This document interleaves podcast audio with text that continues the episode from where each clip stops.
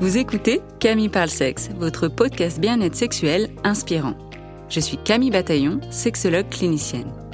Dans ce podcast, vous l'aurez compris, je parle de sexe, de la sexualité au sens large. Ce podcast se veut un endroit plein de douceur pour parler de la sexualité avec des informations de qualité et des outils concrets pour vous apporter votre dose d'inspiration pour votre intimité. Avec mes invités ou en solo, je souhaite vous donner la crème de la crème en sexologie pour réfléchir ensemble à la sexualité et vous offrir le meilleur de l'éducation sexuelle. J'espère ainsi vous inspirer dans votre intimité, que ce soit seul, à deux ou à plusieurs, et faire vibrer votre sexualité. Alors, bienvenue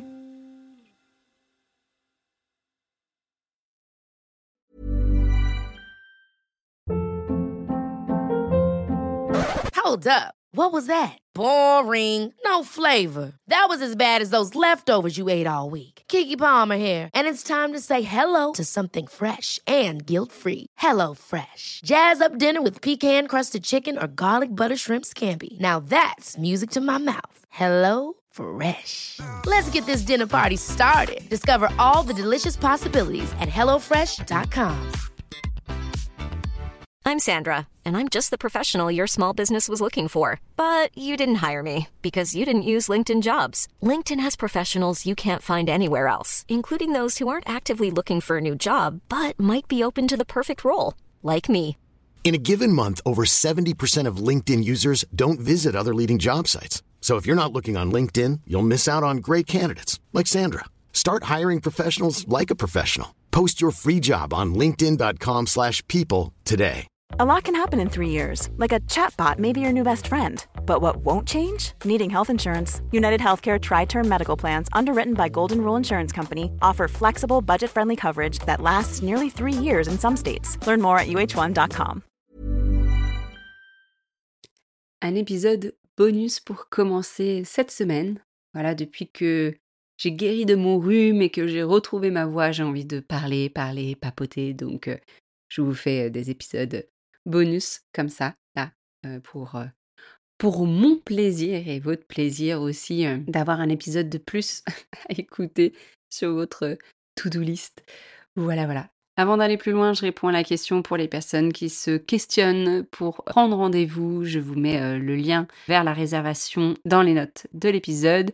Je propose aussi un appel découverte de 15 minutes euh, gratuite pour les personnes qui ne savent pas, sont pas sûres, ont besoin de plus de renseignements avant de se lancer dans l'aventure. Pareil dans les notes de l'épisode. Pour les personnes qui ont envie euh, de passer par de l'apprentissage en ligne ou en complément et rendez-vous en sexo, j'ai des webinaires à vous proposer à la vente qui sont sur mon site internet camibataillon.com. Pour les professionnels, pareil, je vous mets le lien. Il y a des formations pour les professionnels. Et la toute dernière formation qui est sortie, c'est sur la sexopérinatalité accompagner vos patientes, clientes et couples pré, post, bébé, naissance de bébé ou même adoption vis-à-vis de la sexualité, comment les accompagner euh, sur ce sujet-là. Il y a toutes les informations dans les notes de l'épisode. Bon, revenons à nos moutons. Quel est le sujet du jour dans cet épisode bonus? De quoi je vais parler?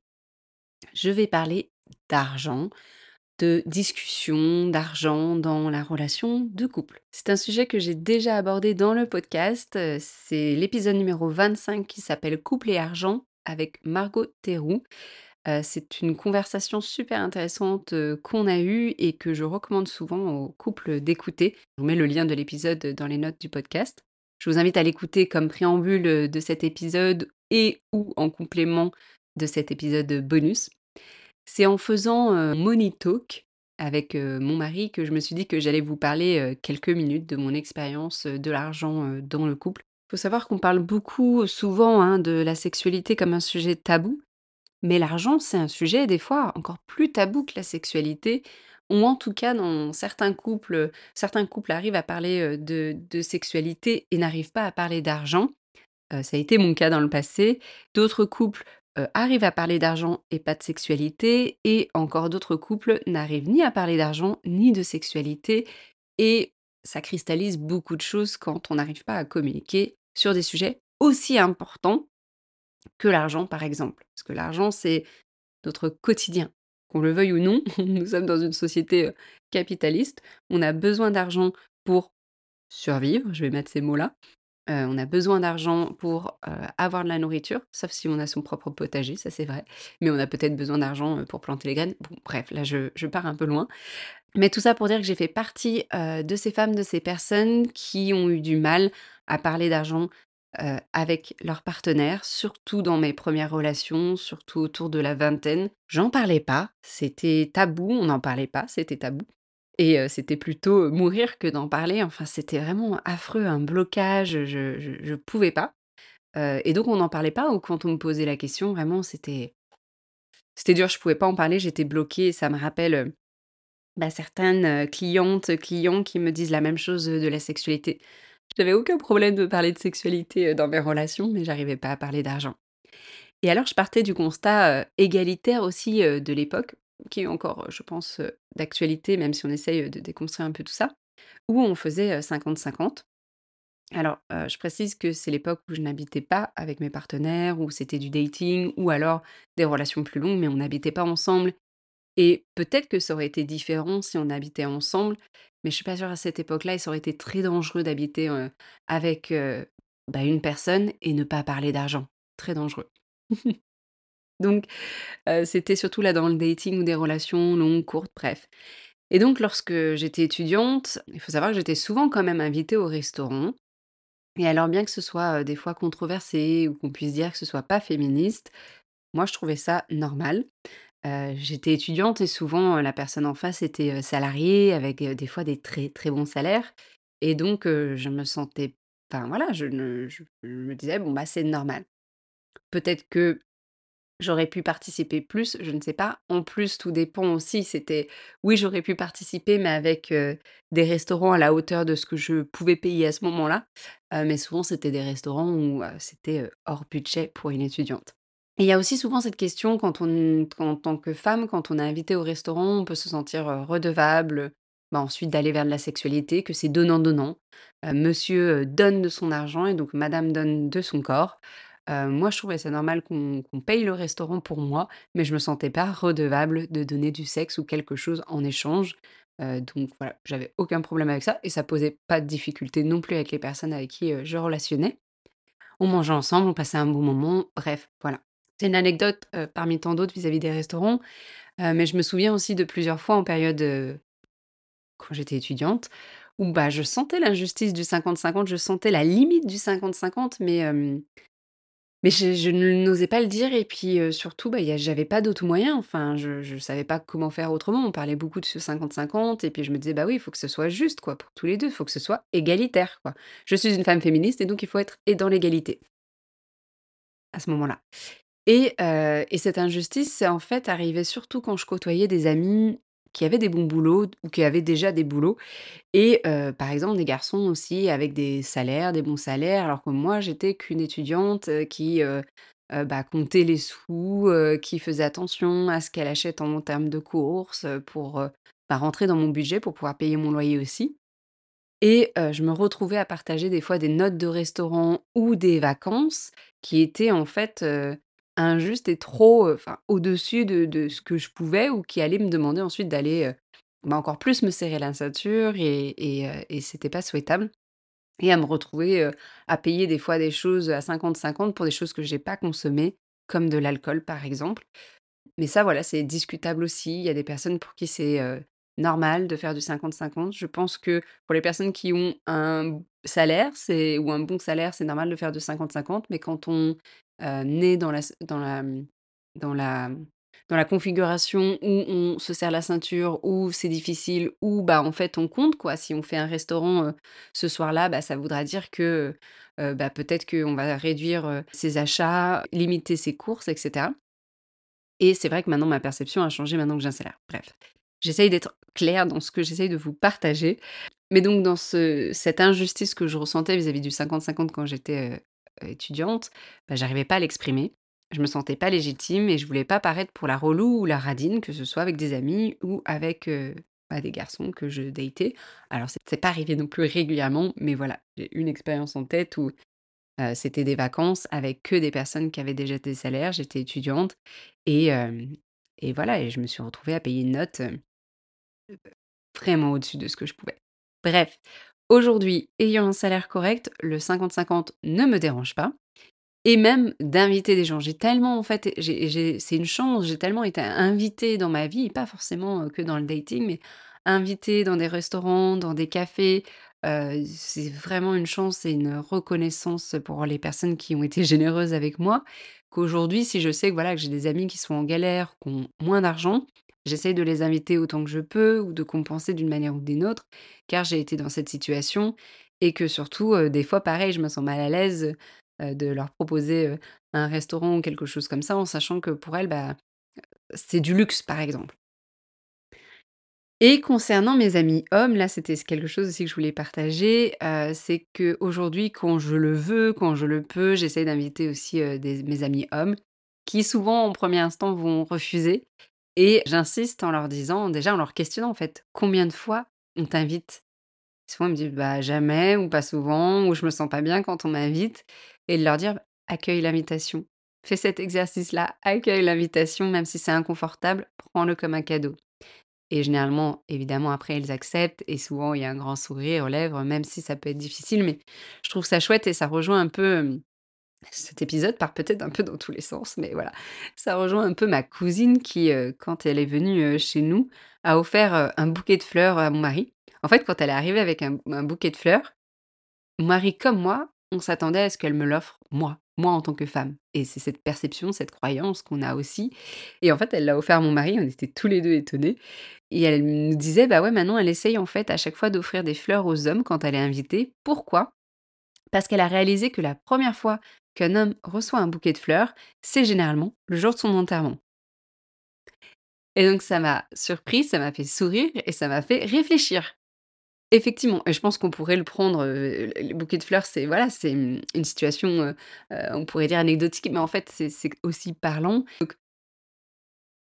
Pour comprendre, donc dans mes relations autour de la vingtaine, très difficile de parler d'argent, c'était même pas un sujet, c'était même pas, heu, un truc que je réfléchissais, plus que ça.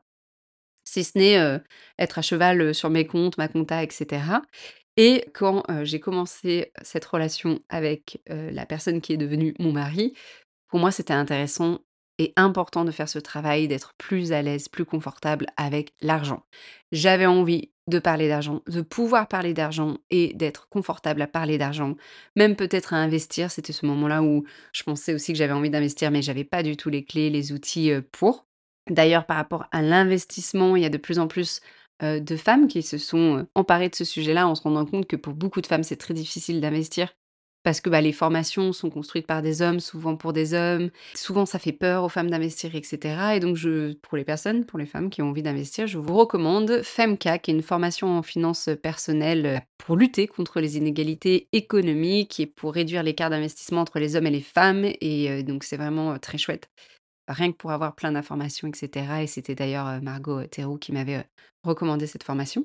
Donc j'avais envie de pouvoir parler d'argent, d'être à l'aise, de travailler là-dessus et parce que c'était vraiment mon point noir, parce que, bah, j'avais pas de souci à parler de sexualité, de mes sentiments, mais là, là, parler d'argent, ouch, c'était dur. Voilà, j'ai partagé cette intention avec, mon partenaire. Lui, il avait aucun souci, pas de tabou, confortable et donc il en parlait. Mais moi, les premières fois, j'étais rouge, j'étais pas à l'aise, j'étais en sueur, vraiment en sueur, j'étais pas bien, quoi.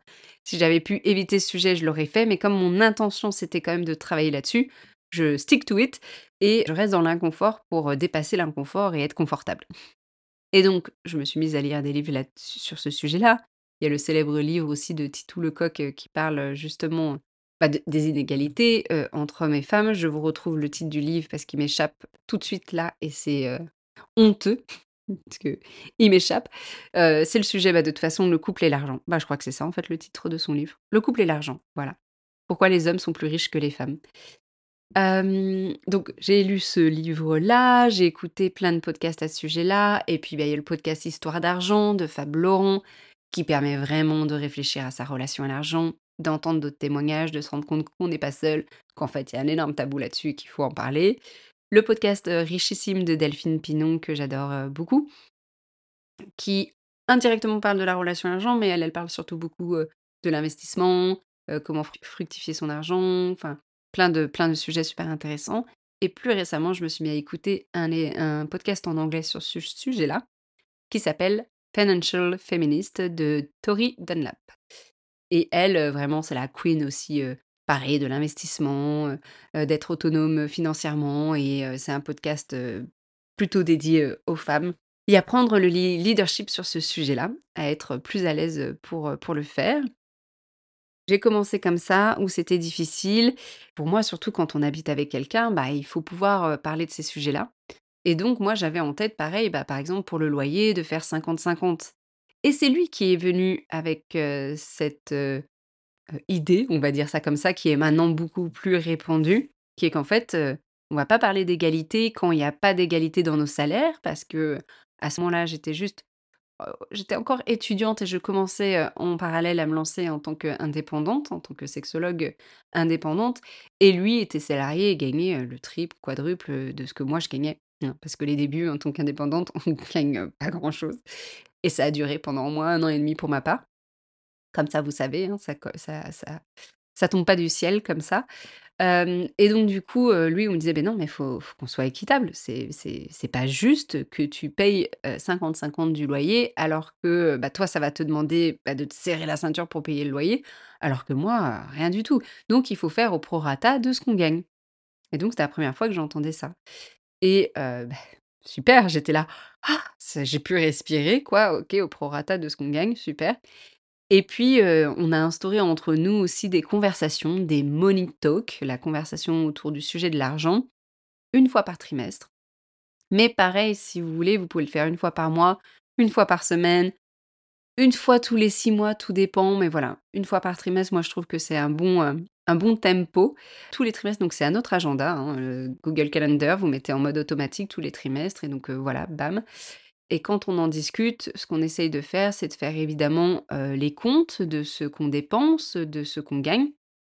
Donc ce qu'on gagne quand il y a quelqu'un de salarié, bon, bah, c'est fixe, mais moi qui suis, heu, indépendante, c'est pas fixe. Heu, chaque mois, surprise, c'est différent et donc 3 mois, ça permet en fait souvent je fais la moyenne, heu, sur les 3 mois, sur les 3 derniers mois de ce que j'ai gagné et du coup, ça permet de faire un prorata, heu, de ce qu'on va mettre comme loyer, enfin notre, heu, pas comme loyer, notre loyer il est fixe, mais je veux dire, heu, la je vais y arriver, la proportion de ce que chacun va mettre, va donner, pour le loyer et pour la contribution aussi à un compte commun. Donc on a nos comptes, personnels et on a un compte commun. Évidemment, c'est des choses que je recommande. Le compte personnel parce que, bah, c'est votre propre argent, c'est un peu comme votre, espace à vous. Heu, ça vous permet aussi cette autonomie, cette indépendance, peu importe le montant que vous avez, de savoir que vous avez, heu, 50 € pour vous. Bah, si jamais, heu, je sais pas, si jamais il y a une séparation, quelque chose comme ça, enfin, vous avez cet argent. Quand, heu, il y a qu'un compte en commun, ça peut être très compliqué. Un compte personnel, un compte en commun et donc dans cette discussion, donc on se répartit justement la contribution. On regarde nos dépenses aussi, où va notre argent? Et donc pour ça, il y a plein d'applications, heu, qui utilisent. Heu, l'application qu'on utilise, il faudrait que je vous la retrouve. Touc, touc, touc, touc, qui est je crois que c'est Wallet App, porte le portefeuille quoi, l'application. Wallet by Budget, je crois que c'est celui-là, mais bref, enfin, vous vous comprendrez que c'est mon conjoint qui s'occupe, de l'app. Moi, je l'ai installée puis, Je la regarde pas, donc c'est lui qui permet qui me fait, un peu le topo, qui me montre, les schémas et cetera, parce que j'ai vraiment besoin de voir. Alors au début, pareil, quand il m'en parlait, bah, il allait super vite. Selon moi, il allait super vite parce que pour lui, c'était il était à l'aise, il comprenait tout, il comprenait les chiffres et cetera. Moi, j'étais perdue, j'étais pas bien, ça finissait en pleurs. Comme ça, vous savez. Et donc j'ai mis du temps, des plusieurs money avant de dire: «Non, non, mais en fait là, ralentis. En fait là, je pige rien de ce que tu me dis. En fait, moi, j'ai besoin de voir du visuel. J'ai besoin de voir les les comment? Les graphismes. J'ai besoin de voir le les schémas. J'ai besoin de qu'on prenne le temps, qu'on met un moment de pause, que quand tu me dis les chiffres, tu me sors pas dix mille chiffres à la fois, un chiffre et je je l'intègre, je réfléchis et cetera».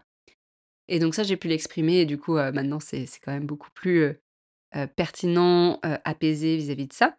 Donc on regarde les dépenses, on se demande aussi, bah, est-ce que ça nous va, nos dépenses? Est-ce qu'il y a, une catégorie? Parce qu'on a des catégories, hein, loisirs, heu, loyer, voyage, groceries, c'est en anglais, comment?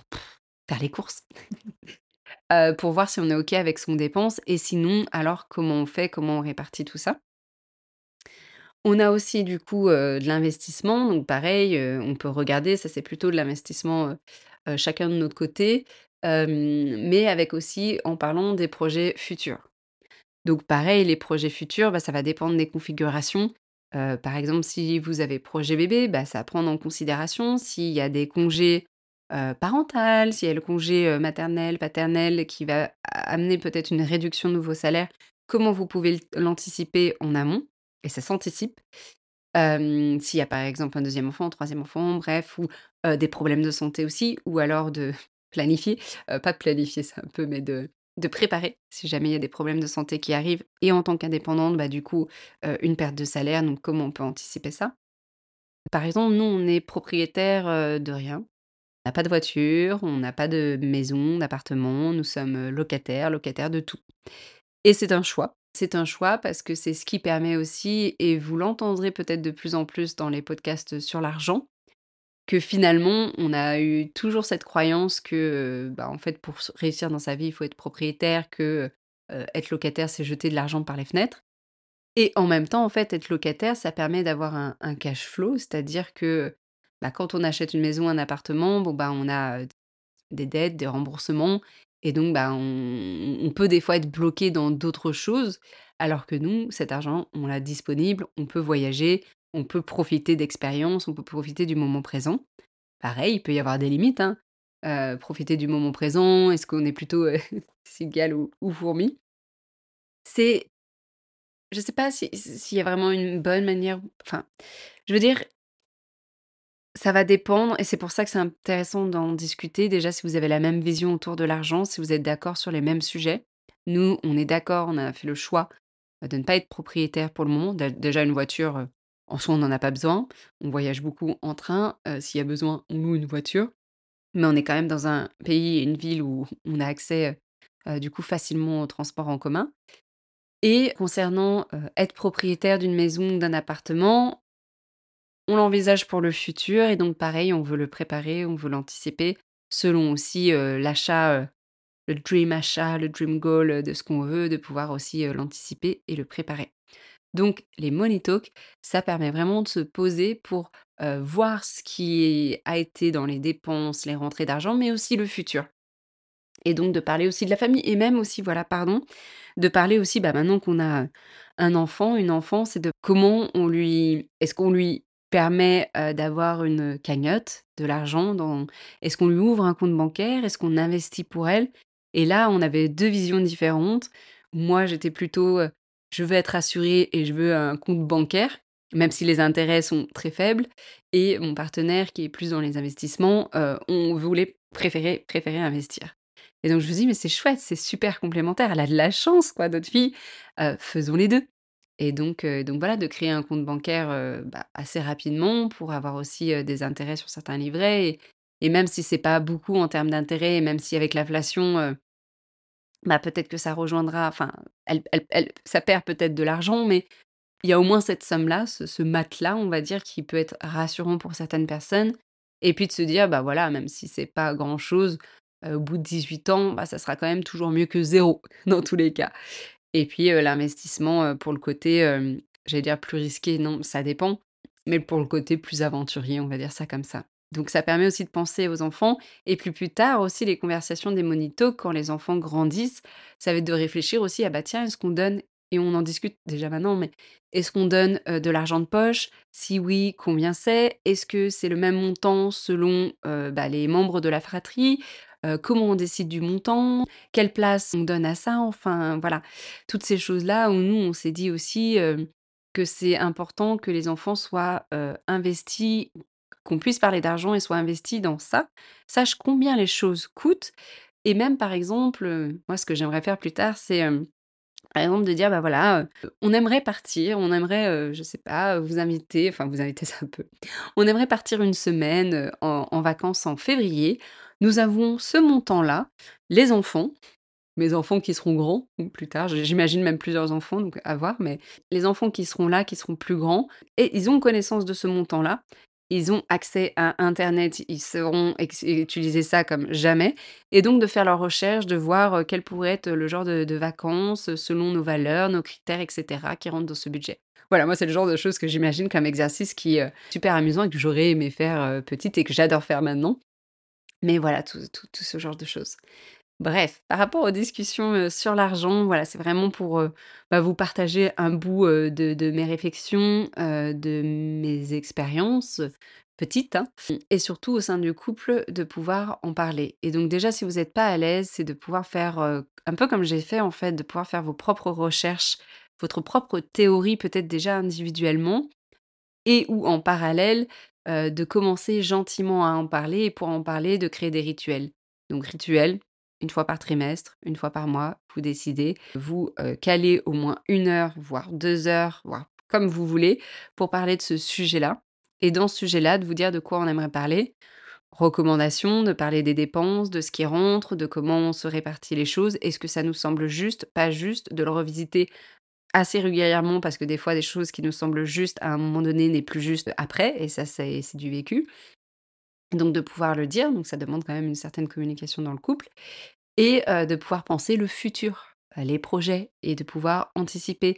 Pareil, je parlais des enfants, mais si les enfants vont faire des études, vont avoir un logement en dehors de là où vous habitez, bah, ça, ça peut se préparer aussi. Ou alors si c'est des écoles privées, pareil, ça se prépare. Des accidents de santé, plein de choses. Donc de pouvoir parler, anticiper, préparer et surtout que ce soit en fait le plus fluide possible dans vos conversations sur le sujet de l'argent. Et donc pour compléter évidemment hein, cet épisode, vraiment, je vous réfère encore une fois de plus aux ouvrages comme Titou Lecoq, au podcast que je vous ai référé, et puis l'épisode numéro 25, Couple et argent avec Margot Théroux. Voilà, merci beaucoup pour votre écoute. Voilà, c'est la fin de cet épisode, j'espère que l'épisode vous a plu. Si c'est le cas, je vous invite à le partager autour de vous, que ce soit sur vos réseaux sociaux, sur vos newsletters si vous avez une newsletter, mais sur aussi votre groupe familial de l'entourage, à envoyer sur WhatsApp, sur Messenger, par SMS, peu importe, à des personnes pour qui cet épisode pourrait être intéressant à écouter et puis si vous voulez aussi diffuser euh, de l'amour, de la bienveillance, euh, du soutien inconditionnel, vous savez ce qu'il vous reste à faire, vous pouvez mettre des étoiles, des cœurs sur votre plateforme d'écoute. Je vous remercie pour votre écoute. Si vous avez des questions, si vous avez quoi que ce soit, vous pouvez m'écrire sur mon compte Instagram Camille Parle Sexe ou par email hello at camillebataillon.com. Je vous dis à tout bientôt pour un nouvel épisode et d'ici là, je vous souhaite de bonnes expériences intimes. bientôt.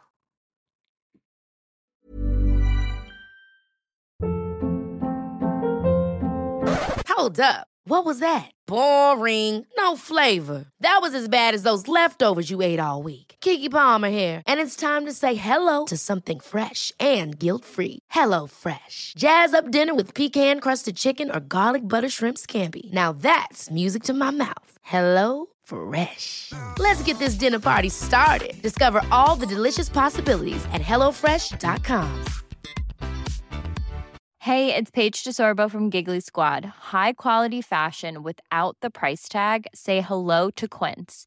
I'm snagging high end essentials like cozy cashmere sweaters, sleek leather jackets, fine jewelry, and so much more. With Quince being 50 to 80% less than similar brands and they partner with factories that prioritize safe ethical and responsible manufacturing. I love that. Luxury quality within reach. Go to quince.com slash style to get free shipping and 365 day returns on your next order.